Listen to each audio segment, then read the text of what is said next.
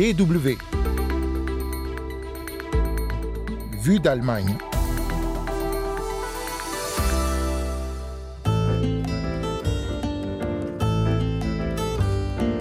L'amitié entre l'Allemagne et la France fête ses 60 ans. Dans ce numéro de Vue d'Allemagne, nous retour sur le traité de l'Élysée signé le 22 janvier 1963. Nous verrons comment il a permis à deux ennemis héréditaires d'enterrer définitivement l'âge de guerre et de resserrer les liens entre les sociétés des deux pays, même s'il reste encore des défis à relever. En deuxième partie de ce magazine, on se penchera justement sur un de ces défis, l'apprentissage du français et de l'allemand. Il est censé être un pilier de la relation franco-allemande, mais le nombre d'apprenants est en recul, une situation particulièrement inquiétante en France où notre correspondant Nadir Djenad a mené l'enquête. Vous écoutez Vue d'Allemagne, c'est Anne Le Touzé au micro. Willkommen et bienvenue. C'est un document assez mince, six pages seulement, mais il a changé durablement les relations entre l'Allemagne et la France. Le 22 janvier 1963, le général de Gaulle reçoit le chancelier Adenauer au palais de l'Élysée à Paris. Les deux dirigeants signent un accord de coopération entre les deux pays, un accord qui va sceller la réconciliation entre deux ennemis héréditaires, 18 ans après la fin de la Seconde Guerre mondiale. Alors qu'est-ce que le traité de l'Élysée a apporté comme changement entre l'Allemagne et la France? Comment a-t-il contribué au rapprochement entre les sociétés des deux pays? Et où en est la relation franco-allemande 60 ans plus tard? Nous en parlons avec l'historienne Anna Carla. Elle est maître de conférences à l'Université de Cologne et spécialiste de l'histoire franco-allemande. Je lui ai d'abord demandé de rappeler le contexte de la signature du traité de l'Élysée le 22 janvier 1963. On est euh, juste après la, construction du mur à Berlin en 1961, euh, donc dans une époque euh, pleine de tensions, évidemment, et donc aussi dans une époque où la France euh, sous le euh, président général de Gaulle et l'Allemagne sous le euh, chancelier Adenauer essayent de se rapprocher. Il faut aussi rappeler la guerre en Algérie pour la France qui se termine et donc la France sous de Gaulle qui se retourne plus vers l'Europe et où le partenaire allemand redevient intéressant. Alors le traité de l'Élysée a donc scellé la, la réconciliation durable entre l'Allemagne et la France. Qu'est-ce que ce document contient et quels changements il a euh, euh, très concrètement? Le traité de l'Élysée, je pense qu'il est à la fois un document historique et une culture politique en quelque sorte. Donc, document historique, pourquoi il, a certains euh, règlements qui entrent en vigueur justement, qui sont très clairs et très stricts en quelque sorte, notamment des rencontres régulières et des mécanismes de consultation entre l'État français et l'État allemand. On se rencontre régulièrement sur des questions notamment de défense, mais aussi des questions d'éducation et de jeunesse. Donc, un grand volet de, questions politiques qui est visé par ce traité et qui base notamment sur cette idée qu'on se met d'accord l'un avec l'autre. Donc, c'est pas un traité qui traite euh, du traitement du passé, par exemple, comment on va parler euh, de la Seconde Guerre mondiale et tout ça. C'est pas la question de ce traité-là. Il est plutôt pragmatique dans le sens que dès maintenant, on va se réconcilier à travers la coopération et euh, la, la, consultation. Mais entre, entre des organes déjà existants ou est-ce qu'on on crée Justement, entre les, euh, euh, les organes existants, dans le sens que c'est les différents ministères qui coopèrent dans une manière organisée. Donc c'est ça qui le rend document historique, dans le sens qu'il fait un jumelage en quelque sorte entre les deux gouvernements. Et non seulement gouvernement à ce moment-là, mais en tant que traité, gouvernement du futur aussi. Donc, euh, même avec un changement de parti, euh, quand Adenauer n'est plus là ou De Gaulle, cela va continuer dans l'avenir. Donc, c'est ça la promesse euh, du traité d'Élysée. Et si je parle de jumelage, ça me permet de, rappeler la culture politique qui est en quelque sorte euh, initiée par ce traité, notamment dans le domaine euh, de la jeunesse et de l'éducation. Le traité d'Élysée a beaucoup euh, initié de coopération sur un niveau culturel ou d'implication de société civile dans l'amitié franco-allemande. Avec notamment la création de l'Office franco-allemand pour la jeunesse voilà, l'OFAGE, par exemple, c'est certainement l'institution clé euh, et organisatrice de beaucoup de rencontres, d'échanges avec l'institution aussi de jumelage de villes, justement, de coopération donc entre des villes euh, précises. Et voilà, l'OFAGE euh, qui fête aussi ses 60 ans, donc cette année, est certainement au cœur des créations post-Élysée, on va dire. Alors, est-ce que c'est le traité de l'Élysée qui a favorisé euh, le rapprochement aussi entre les peuples euh, allemands et français, ou est-ce que c'est le rapprochement entre les peuples allemands et français qui a entraîné le rapprochement politique? La question de la poule et de l'œuf entre les historiens, les historiennes euh, toujours. Donc, je pense qu'il y a, il y a les deux. Un traité ne peut jamais avoir cet impact-là de rapprocher vraiment activement les peuples. En même temps, ce sont des choix institutionnels qui facilitent après les échanges, les jumelages, etc. et qui évidemment installent des formats, on va dire, ou des réseaux qui ont permis dans l'avenir, dans les années 60 euh, et 70 notamment, des liens étroits entre euh, des organismes de la société civile, entre des collégiens, des lycéens, tous ces gens qui ont participé euh, activement à cette amitié franco-allemande ont certainement profité du choix qu'a pris le, traité d'Élysée. Donc, on peut dire c'est c'est un peu les deux. Certainement, il faut déjà une sorte de volonté de coopération et en même temps, la politique euh, met aussi, euh, installe les règles en quelque sorte pour euh, des tels échanges. Évidemment, l'Allemagne et la France aujourd'hui sont dans une entité plus large avec avec l'Union européenne. Est-ce que la relation franco-allemande basée sur le traité de l'Élysée, elle a toujours eu une place particulière au sein de cette construction européenne? Mais pour ce qui est des consultation euh, bilatérale Est-ce que ça se fait toujours euh, comme en 1963 ou euh, est-ce que maintenant c'est inscrit dans le dans le cadre plus large de l'Union européenne? C'est important de voir le traité de l'Élysée, surtout à son 60e anniversaire dans le contexte européen et c'est indispensable je pense. Tout d'abord, il faut voir que c'est un traité binational, c'est pas un traité européen. Donc ça aussi c'est important si on repense à l'époque où Adenauer et De Gaulle commençaient à coopérer, ils n'ont pas fait un pas vers une coopération européenne avec ce contrat, mais pas vers une coopération binationale. Donc ça, tout d'abord, pour le contexte européen, c'est c'est le couple franco-allemand. En même temps, il faut dire que le couple franco-allemand tel qu'il s'est établi a été ce qu'on a dit, ce qu'on entend toujours, le moteur de l'Europe, le moteur de l'intégration européenne telle qu'elle s'est faite les dernières décennies. Donc, on peut dire que c'est un traité aussi européenne en quelque sorte. Et en ce qui est aujourd'hui, euh, officiellement, il est toujours en vigueur, ce traité. Euh, les conseils des ministres et tout ça ont toujours lieu. Euh, un chancelier allemand, quand il est élu, normalement, il va très vite visiter la France, vice-versa. il y a Angela Merkel et Emmanuel Macron qui ont signé le traité d'Aix-la-Chapelle en 2019 pour encore approfondir le couple franco-allemand mais il y a des frictions qui certainement portent aussi sur les, questions euh, euh, difficiles et les crises euh, du présent, crise énergétique, guerre en Ukraine, etc.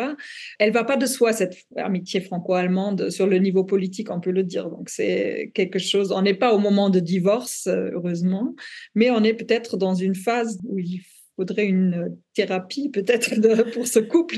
Qu'est-ce qui a mené euh, justement au traité d'Aix-la-Chapelle en 2019 Est-ce que c'est parce que la relation franco-allemande était déjà un peu euh, vacillante et qu'il fallait la, la réaffirmer? Ou euh, est-ce que c'était parce qu'on a parlé d'un approfondissement de la relation Le discours d'approfondissement, c'est certainement toujours aussi un discours de il faut faire quelque chose pour pour ne pas trop s'éloigner. Donc, je pense que même en 2019, même avant le Covid, qui a encore entraîné des problèmes beaucoup plus logistiques et je pense aussi des problèmes de communication entre les ministres et tout ça, même avant, donc, il avait quand même ce ralentissement peut-être de, de, de, ce moteur. Euh, après, bien sûr, aussi des années de, crise financière, si on voit les années 2000 euh, et, suivantes. Il y a eu des, des, conflits, évidemment, au sein de l'Europe.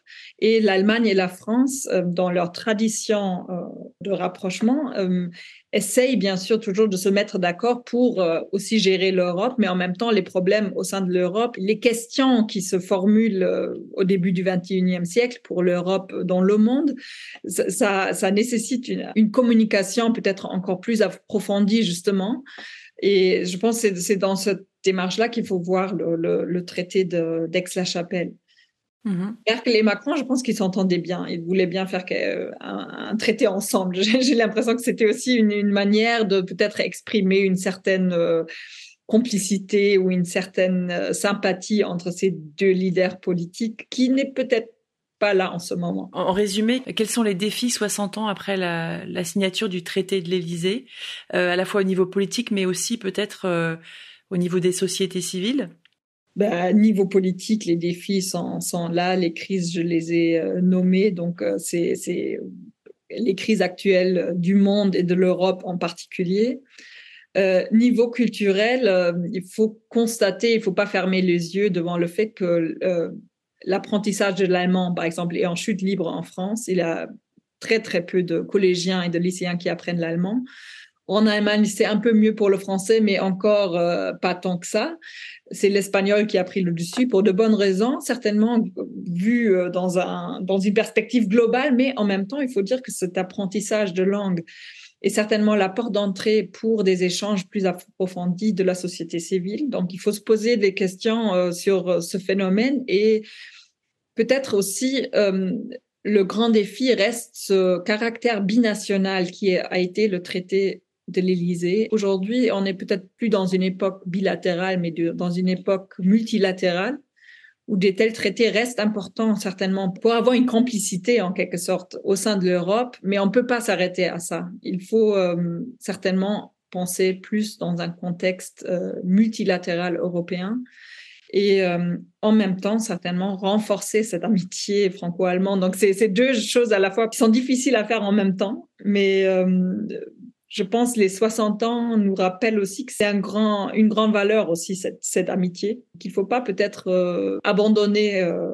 trop facilement. C'était Anna Carla, maître de conférence à l'Université de Cologne et spécialiste de l'histoire franco-allemande. DW Vue d'Allemagne, deuxième partie, et comme Anna Carla l'évoquait à l'instant, l'enseignement du français en Allemagne et de l'allemand en France est un des défis actuels pour la relation franco-allemande. En France, la situation de l'allemand est d'ailleurs assez critique. Nombre d'élèves en baisse constante, manque d'enseignants. Les professeurs d'allemand sont inquiets, comme nous le montre ce reportage de Nadir Djenad. Guten Tag.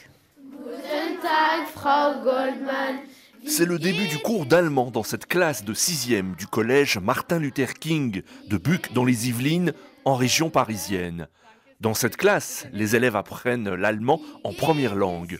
Gaël Ada avait du mal avec la langue au départ. Je savais pas bien lire et euh, c'était assez compliqué euh, vu que c'est pas pareil du tout comme le français. Bah il y a des sons euh, qui, que j'arrivais pas à prononcer et c'était assez compliqué pour moi. Le cours s'arrête pour les sixièmes, mais pas pour la professeure d'allemand Catherine Goldman, qui enchaîne avec une autre classe. Catherine Goldman affirme que ses élèves sont motivés, mais est amère aujourd'hui. En 2016, il y a eu la réforme du collège en France et nous avons perdu énormément d'heures en allemand. Ça fait énormément de, pertes d'heures pour les collègues. Dans notre collège aussi, nous en avons perdu. Je peux dire qu'il y a de la fatigue, hein, mais euh, parce que euh, pour faire euh, tourner même une section qui marche bien et même ici, ça demande beaucoup de travail, beaucoup d'énergie. Les professeurs d'allemand en France font ce constat. Depuis une dizaine d'années, la proportion de collégiens ou lycéens faisant allemand diminue environ 15% aujourd'hui, contre près de 23% en 1995, selon le ministère français de l'Éducation nationale. Gaël Franck est professeur d'allemand depuis 20 ans dans l'Académie de Versailles, en région parisienne. J'ai un souci quand même de recrutement euh, d'élèves. Il y a très peu d'élèves dans mes collèges qui apprennent euh, l'allemand. Donc c'est assez décevant quand même, malgré tout l'investissement. Et ensuite, les parents me disent euh, non, non, il fera pas allemand, elle fera pas allemand, c'est pas, ça sert à rien. Quelles sont les explications concernant ce recul de l'apprentissage de l'allemand en France?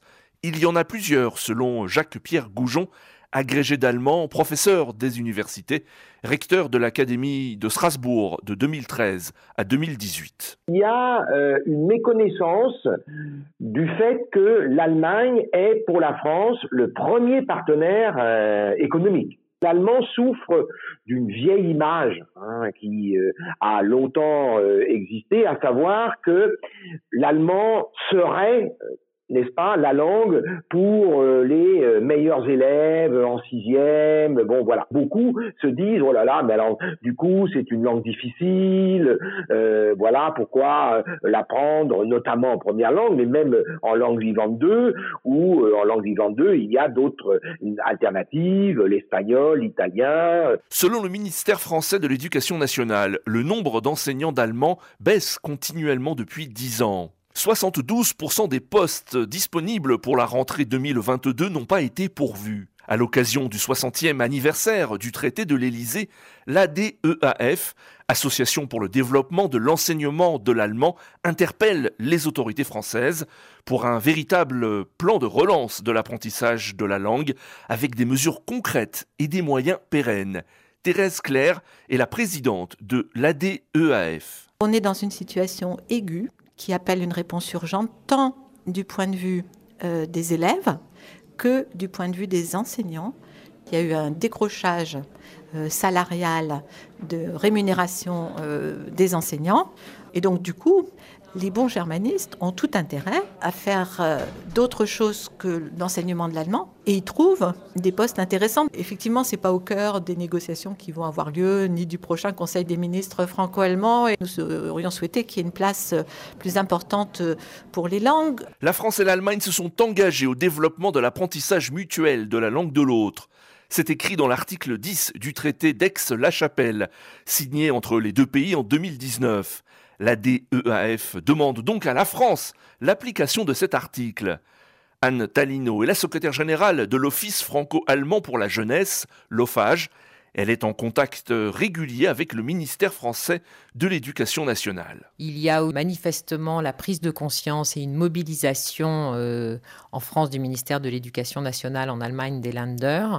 Cela va être un des sujets du traité de l'Élysée et que, à cette occasion, euh, il y a à la fois des stratégies qui ne m'appartient pas évidemment de, dévoiler, euh, mais euh, la volonté d'une mobilisation des acteurs en faveur, en l'occurrence, de l'allemand en France. Pour les professeurs d'allemand et euh, l'association qui les représente, la DEAF, il y a urgence. Si rien n'est fait, l'enseignement de l'allemand va baisser mécaniquement d'environ 30 000 élèves par an, soit environ 130 000 élèves en collège et 50 000 en lycée, à l'horizon 2025 selon des prévisions du ministère français de l'Éducation nationale. Nadir Djenad à Paris pour la Deutsche Welle. En Allemagne, la situation n'est pas aussi dramatique qu'en France, mais l'enseignement du français a lui aussi reculé ces dernières années. Selon l'hebdomadaire Der Spiegel, seulement 15,3% des élèves choisissent le français comme langue étrangère à l'école. C'est le plus bas niveau depuis 30 ans, avec toutefois d'importantes disparités régionales, puisque dans les lenders frontaliers de la France, plus de la moitié des élèves apprennent encore le français, contre à peine 10% dans l'est de l'Allemagne. Le français reste encore la deuxième langue enseignée en Allemagne. Déjà la fin de Vue d'Allemagne. Merci à toutes et à tous d'avoir suivi ce magazine. Rendez-vous la semaine prochaine avec Hugo Flotatalon pour un nouveau numéro. En attendant, allez donc faire un tour sur notre tout nouveau site dw.com/français et dites-nous ce que vous en pensez. Portez-vous bien. Tchuss